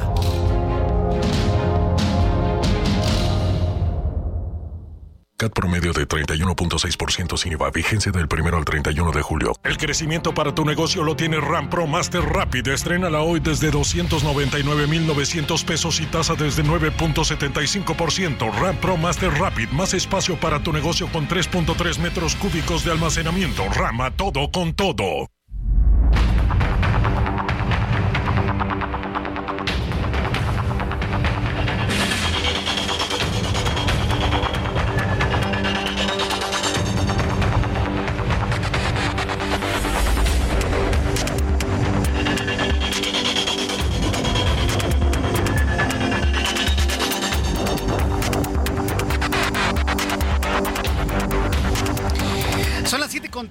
31, las 7 con 31 hora del centro de la República Mexicana. Continuamos con toda la información en el Heraldo Radio. Me da mucho gusto saludar a esta hora de la tarde, noche, Luis Eduardo Velázquez, director del diario Semanero Capital CDMX. Estimado Luis Eduardo, qué gusto me da saludarte. Bienvenido, ¿cómo estás? Bien, buenas noches, estimado Jesús Martín, y un saludo a tu auditorio. Aquí en la Ciudad de México sigue activa esta alerta por violencia contra las mujeres y aunque hay avance, las estadísticas revelan que aún hay varios rezagos. La Secretaría de las Mujeres de la Ciudad de México presentó el informe de resultados y lo acompañó del primer aniversario de la línea SOS Mujeres asterisco 765. Según estos datos, Venustiano Carranza y Cuauhtémoc son alcaldías con más riesgos para las mujeres. En el último año se han recibido 3.823 llamadas de mujeres en riesgo de violencia desde la alcaldía Venustiano Carranza Ay, el teléfono de repente, ¿no? Estamos platicando con Luis Eduardo precisamente de estos resultados de la alerta por violencia contra mujeres y el primer aniversario de esta línea SOS Mujeres, que es el asterisco 765. ¿Se acuerda que hace un año le platicaba sobre esta información, sobre este tipo de apoyos? Porque precisamente de lo que se trata es que ante estas realidades, que ante estas realidades, bueno, pues tengamos eh, los elementos suficientes para poder mitigar la violencia contra las mujeres. Nos decías, pues prácticamente desde el principio, mi querido Luis Eduardo. Sí, eh, bueno, decíamos que estas este problema de la violencia contra la mujer se sigue presentando con mayor agudeza en las alcaldías del oriente y del sur de la Ciudad de México. Estas alcaldías gobernadas por Morena rebasaron las más de dos mil llamadas durante el año de operación de esta línea SOS y las demarcaciones con menor cantidad de llamadas han sido Benito Juárez y Coajimalpa. Un dato alarmante es que la mayor cantidad de llamadas de auxilio se reciben durante el fin de semana y el día del padre pasado se tuvo uno de los registros más altos de todos eh, los que rebasaron las 500 llamadas de ayuda. Y en materia de feminicidios hay un asunto muy grave, pese a que se presume una reducción, aún tiene como pendiente el lograr que se ejecuten sentencias a los culpables de este delito. De las 185 vinculaciones a proceso obtenidas en los últimos cuatro años, en ese periodo solo fue posible sentenciar a 24 imputados, es decir, solo el 13% de quienes están vinculados a proceso tienen una sentencia y es un dato que está ahí alarmante que vale la pena analizar por este contexto que hay de la alerta por violencia en la Ciudad de México y esperemos que las autoridades puedan seguir trabajando de manera coordinada para evitar que un día se repitan todos estos males, sobre todo para las mujeres y las familias capitalinas, Jesús Martín. Pues eh, yo quiero agradecer eh, mucho tu colaboración siempre, estimado Luis Eduardo. No dejar de lado el tema de la violencia contra las mujeres, sobre todo en tiempos donde nos dicen que todo va a la baja, pero luego tenemos percepción de que todo va a la alza. Muy importante tener estos resultados de esta alerta por violencia contra las mujeres. Gracias por la información, Luis Eduardo Velázquez. Gracias, Jesús Martín, que estés muy bien. Gracias, que te vaya muy bien. Hasta pronto. Bueno, pues continuando con esta información, recuerde el asterisco 765, ¿eh? Asterisco 7, luego hacia atrás 6, luego hacia atrás 5. Es muy fácil de recordar. Asterisco 765.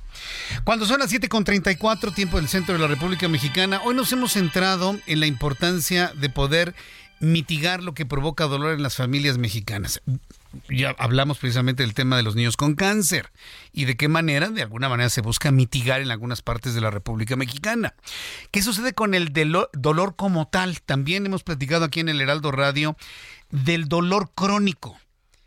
Todos sabemos que el dolor es la alerta, ¿no? La señal de que algo anda mal en el cuerpo. Pero esa señal, al no apagarse, se convierte en un problema en sí mismo.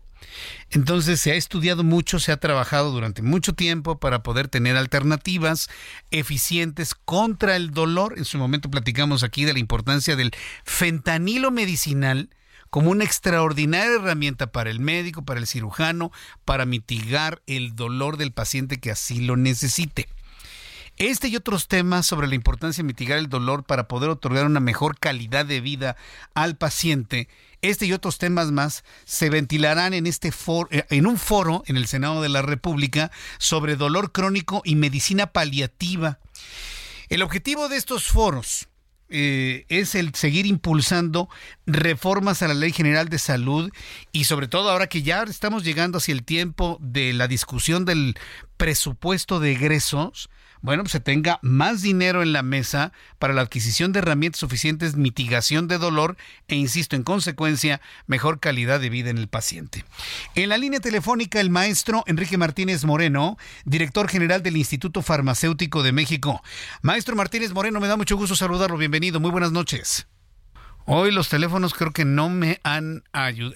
Es que sabe que está lloviendo y no es por echarle la culpa a la lluvia, ya sabe que nosotros somos felices con la lluvia. Pero sí cuando tenemos sobre todo descarga eléctrica, tenemos este fenómeno eléctrico en la atmósfera, luego de repente es complicada la comunicación vía celular. Maestro Martínez Moreno, ¿me escucha? Sí, como no. Ah, Buenas tardes, Jesús ya lo tengo aquí. Ah, bienvenido a nuestro programa de noticias. Gracias por estar con nosotros. Bienvenido. Aquí. Gracias, muchas, muchas gracias. Coméntenos sobre el contenido que tendrá este foro en el Senado de la República sobre dolor crónico y medicina paliativa. ¿Cuáles son los objetivos y cómo van a hacer que los legisladores entiendan este tema?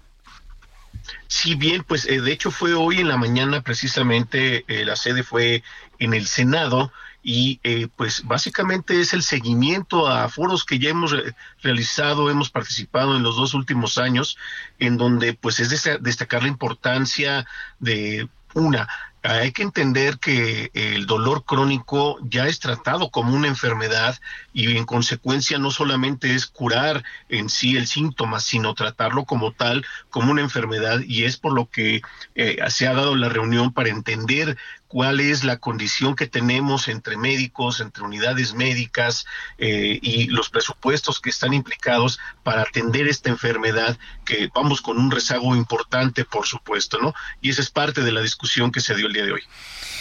Ahora, eh, eh, la parte presupuestal es la que también me llama la atención. Ah, hay una se logró una sensibilización con los senadores para poder de alguna manera establecer una mayor partida para, para el tema de las herramientas contra el dolor, doctor, maestro, perdón.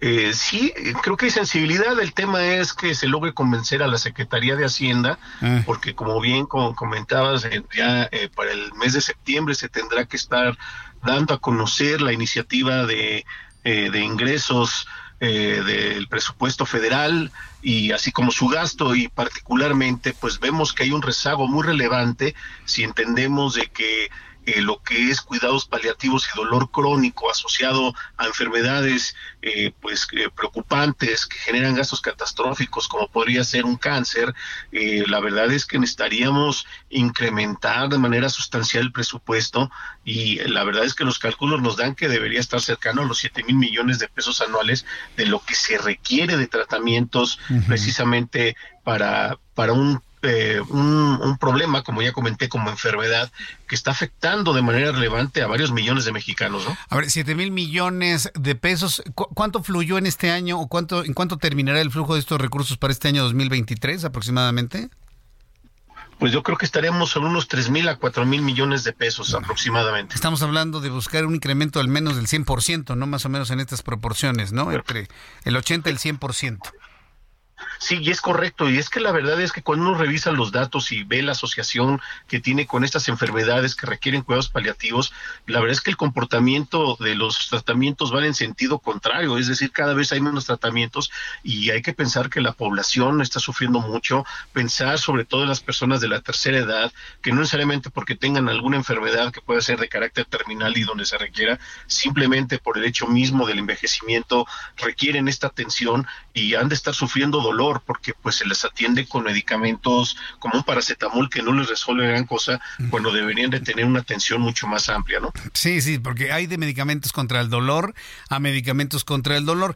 Hemos platicado en esta plataforma del Heraldo de México a través de la radio sobre el tema del dolor en muchas ocasiones. Entendemos la complejidad del mismo y sobre todo el objetivo de llevar mejor calidad de vida a los pacientes. ¿Este foro fue suficiente o si estamos hablando de una reforma a la Ley General de Salud, no requeriría una especie de parlamento abierto en donde esto se haga no nada más en un día, sino en varios días y poder aterrizar una gran cantidad de ideas? Simplemente el tema del fentanilo requeriría varias, varias sesiones, ¿no cree usted, maestro? Eh, definitivamente, la verdad es que sí hemos observado una serie de reformas, el, hecho mismo de considerar ya eh, algunos estándares para lo que son las clínicas del dolor y cuidados paliativos, el que ya se haya creado un grupo específico de cuidados paliativos para, eh, para, para tener una serie de medicamentos ahí, alrededor de unos 140 medicamentos ahí, pero la verdad es que falta una decisión y me parece oportuno que si podemos trascender a, que han escuchado en el Senado, a que hay una discusión más amplia incluso con las autoridades sanitarias y con las autoridades hacendarias para hacer mayor conciencia de la importancia de hacerlo, porque esto definitivamente tiene impactos económicos, impacta la productividad definitivamente y, creo que el enfoque tiene que ser muy amplio y no solamente verlo en el ámbito médico, sino todas las repercusiones que tiene en su entorno. ¿no? Bien, pues eh, estaremos atentos de todos los resultados que, sirvan sobre esto. Por lo pronto, ¿hay manera de que el público interesado en el tema del dolor pueda tener acceso a lo que se planteó en el Senado de la República en este foro? Sí, debe estar grabado en el canal del Congreso el foro que eh, el día de hoy se ocurrió, así que seguramente podrán reproducirlo, si no encontrarlo seguramente en YouTube podrá estar disponible seguramente la liga no tardará en generarse, eh, poniendo foro cuidados paliativos, seguramente le saldrá con esta facilidad. Y también por ahí está publicado recientemente en la Gaceta del Senado el exhorto que hizo eh, la senadora Nestora Salgado, en donde hace esta sugerencia, esta necesidad de un punto de acuerdo para solicitar el presupuesto que hemos comentado. Entonces sí hay manera de, de que vean y cómo está justificado, cómo son las necesidades y por qué llegar a este presupuesto.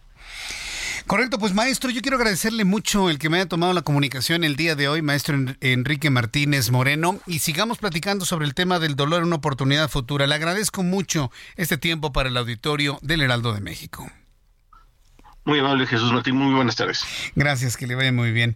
Bueno, pues entonces a través de la página del Senado de la República podemos entrar, buscar precisamente la versión estenográfica, también algunas grabaciones sobre lo planteado en ello yo creo que es importantísimo. Y tomando en cuenta, voy a decir la palabra ignorancia no desde el punto de vista peyorativo, sino el de mm, desconocimiento del tema de algunos legisladores, eh, del dolor, yo creo que estos foros se tienen que realizar con mayor... Eh, de hecho, le voy a decir una cosa, ¿eh? haber hecho este foro ya es un logro en sí mismo. ¿eh?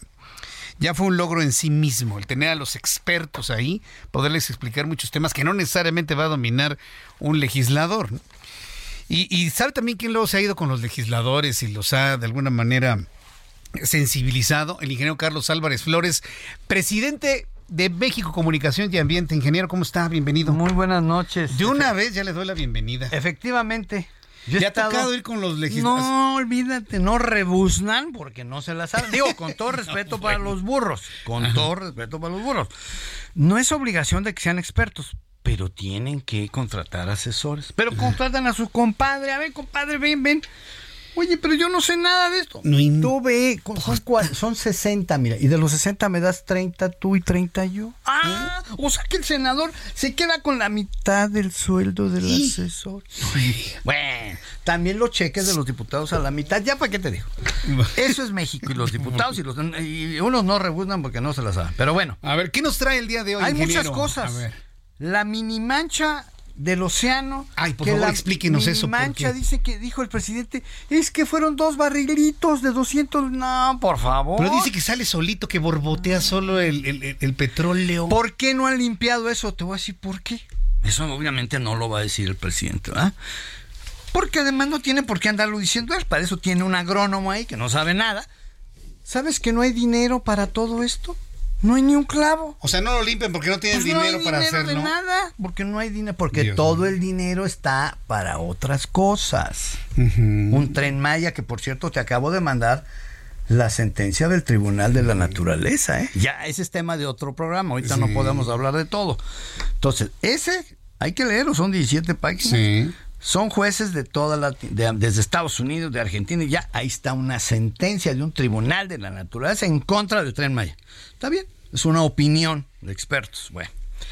Entonces no hay dinero en Pemex para nada. O sea, no para remediar las, las, los siniestros, la contaminación tremenda que genera Pemex todo el tiempo y todos los años en todo en donde quiera que está Pemex genera contaminación. Punto.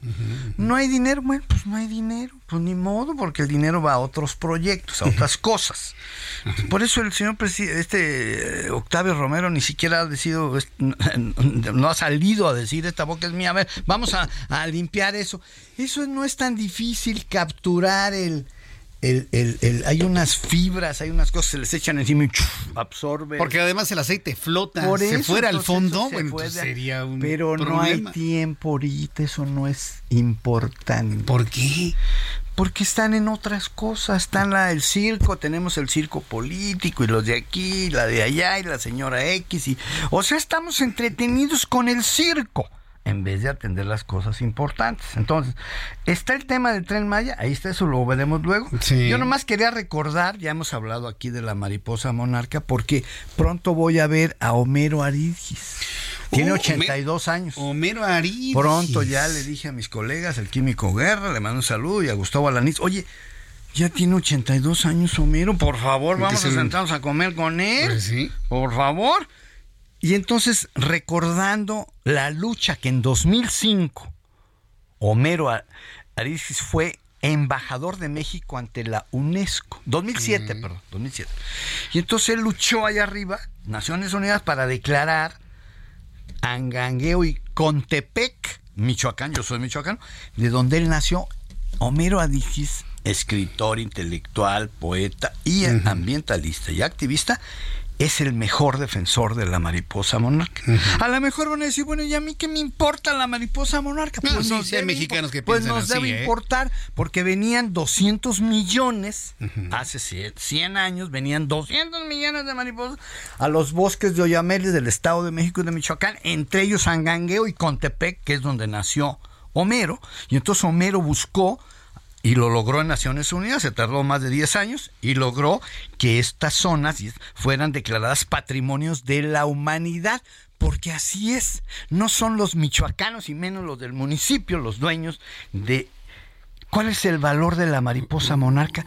Eso no lo va a pues entender un comisario de polinizadores. O sea, el viaje de cuatro mil kilómetros que hacen las la maravilla de la mariposa, porque además la mariposa monarca no vive como las otras, las normales, las mariposas, esas nomás viven unos cuantos días, ¿verdad? Pero la mariposa monarca vive nueve meses. ¡Ah, qué pobre! ¿Y viene desde Canadá? Y viene desde Canadá, y va y viene. salen del frío, vienen a anidar acá, pero cada vez hay menos árboles, porque estamos talando árboles y talando la tala clandestina. Tú sabes que eso no ha parado. Perdemos 500 mil hectáreas de, de bosques, selvas, matorrales y pastizales en este país pues ya hay menos, ya nomás vienen de 200 millones, ya creo que andamos en 40, 50 millones ya. Sí, es una tristeza. Y eso va a ir para abajo. Y luego a eso le agregas el glifosato, el paraquat y el 2,4-D ácido diclorofenoxacético, que son herbicidas que los gringos usan y muchos mexicanos. Y entonces la mariposa se come el algodoncillo, que es una hierbita, nada más que la hierbita tiene glifosato. Uh. Entonces llega y entonces, entre que los taladores de Michoacán, ¿verdad? Y, el glifosato, pues ya no hay mariposas, aunque sea patrimonio de la humanidad. Entonces, le mando un saludo a Homero, porque es el único mexicano que tuvo el impulso, el interés de defenderla, pero aunque esté defendida y aunque sea patrimonio de la humanidad, ¿sabes cuánto le importa a la Semarnat? La mariposa monarca. Ni la han mencionado, ni campañas ha habido en los últimos años para cuidar los, los, eh, ¿cómo le llaman? Entonces, los, oyameles. Los, los, sí, los oyameles. Los oyameles, ellos ahí están. Y tú, dices, yo estuve ahí ya, no sé si has ido a la mariposa. Sí, sí, una vez fui. Yo estuve ahí, ¿qué es eso? Y me tocó ver a un grupo de personas con comiendo, con grabadoras a todo volumen. Les decían apaguen su grabadora. Ah, no hagan ruido, hay que respetar eso. No, pero es que nos falta educación, ingeniero. Oiga, ahora que se van a reunir ustedes como especialistas, ¿por qué no se reúnen con José Ángel Gurría? Pues ya que está armando el nuevo proyecto de la oposición. Pues no sé si tenga tiempo el señor Gurría, porque luego, ah. luego no nos llaman a los que estamos aquí desde décadas. Pero aquí estamos, fíjate, entre el Químico Guerra, Alanis va a cumplir 30, el químico, tiene 42, yo 33, más, más, no, pues tenemos ya 100, 200 años de experiencia. 200 años de experiencia. Pues órale, aquí estamos. Sí, para ayudar a Gurría y a ver, señores, aquí están los temas. Ajá. Porque la agenda ambiental, pues pareciera que... Bueno, es que nadie está hablando de la agenda ambiental, usted mismo me lo dijo. Algo mencionó Xochitl hace no sé, dos semanas, algo dijo del cambio climático, algo dijo del agua, pero así nomás. Pero bueno, que, que, Gurría, pues Gurría es un hombre que, que entiende, digo yo. Entonces, pues que nos invite a los, a los viejitos que tenemos décadas aquí gritando y defendiendo, ojalá que le den su lugar al medio ambiente, ojalá que el que sigue o la que siga sea quien sea, no sé quién va a ganar. ¿Tú sabes quién va a ganar? No, no quién, sabe, ¿no? Es ahora sí de pronóstico reservado. Pero hay ¿eh? que ir a votar, eso sí, ¿eh? a los chavos millennials, a esos chavitos que tienen, que están entrando. Y sacar la credencial para votar con fotografía, número uno. Segundo, quien no la tiene o la tiene extraviada, sacar la reposición. No lo vayan a hacer en el último momento. Tenemos todos estos seis meses para hacerlo. ¿eh? Hay que votar. Sin colas. Hay que votar. Debería ser obligación. Sí, ya se, ha ya se ha planteado eso. Obligatorio. Países que lo tienen como obligación llegan al 80% de participación. Bueno, hay que votar. Ah, no, no votas, no tienes entonces licencia, ni acta de nacimiento, ni... Ah, ¿verdad? No te doy la visa, no esto, no, no te doy pasaporte, no, no te doy licencia de si no votas. Ahí está, está fácil. No votas, no tienes derecho a otras cosas. Es un derecho, es una obligación, tenemos que votar. Estamos tan lejos de algo así en este Seis millones no fueron a votar en el Estado de México, les dio flojera. No, ir a votar a la fila y... Sí, ya sabemos quién va a ganar. de todo... No, fíjate que lo que dicen, son iguales. ah, eso decían. verdes, naranjas, azules. Eso decían, son iguales. Y guindas son iguales, no cambia nada es una apatía. Eso está más grave. ¿eh? Eso está gravísimo, porque muchos mexicanos dicen, ¿para qué voy? Pues no es lo mismo. No, no es lo mismo. Por supuesto que no. Entonces hay que votar, es un derecho y es una obligación. Ojalá todos esos jóvenes tienen que ir a votar. Pero bueno. Muy bien, ingeniero. Pues luego hablamos del tribunal. Tenemos que hablar del Tribunal Internacional, las sanciones, las peticiones, suspender el tren. ¿Usted cree que al presidente le va a interesar? Pero bueno, lo hablamos la próxima semana. Eh, la próxima semana la hablamos del tren Maya y del tribunal. Me parece muy bien. Gracias, ingeniero. Buenas noches. El ingeniero Carlos Álvarez Flores, presidente de México Comunicación y Ambiente. Son las 7.53 hora del centro de la República Mexicana. Antes de terminar nuestro programa de noticias, quise dejarle esta nota al final eh, como cereza del pastel, porque son de esas cosas verdaderamente sorprendentes e increíbles.